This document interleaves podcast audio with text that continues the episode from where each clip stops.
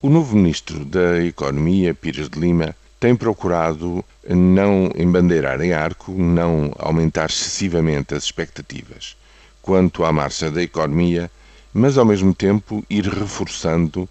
um discurso de confiança no sentido de que é preciso retomar a atividade, é preciso reganhar energia para voltar a crescer.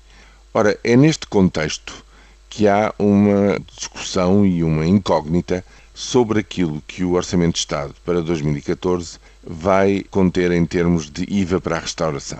Recordam-se que o aumento de 13% para 23% do IVA na restauração, a meu ver, foi um dos elementos que mais, digamos, visivelmente tornou o conhecimento e, se quiserem, as expectativas para todos os portugueses de que estávamos numa fase de apertar o cinto Efetivamente, tratava-se disso, tratava-se de aumentar as receitas do IVA, tratava-se também de estancar a evasão fiscal nesse setor, com aquelas célebres máquinas e, enfim, com todo o aparelho de controle que foi montado nessa matéria. Os resultados fiscais são muito positivos para o Estado, mas evidentemente têm outros custos e houve uma comissão especializada que analisou tudo isso, os prós e contras, Bem, no contra, sobreleva, sobretudo, o problema do fecho dos estabelecimentos e uma coisa de que se fala menos, que é a redução de pessoal nos estabelecimentos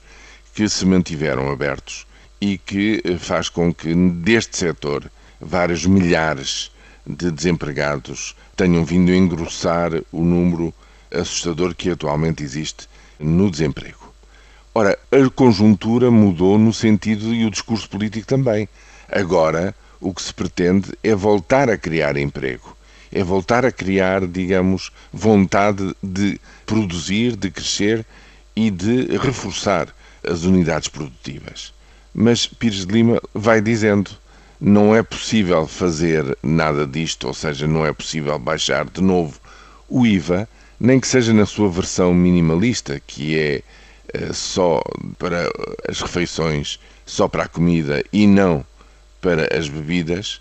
eh, não é possível fazê-lo sem reduzir o déficit antes, que é como quem diz, sem reduzir a despesa. Portanto, em termos de prioridades, mesmo aquela voz que neste momento pretende ser a mais realista e sensata dentro do governo, não há dúvidas. Em primeiro lugar,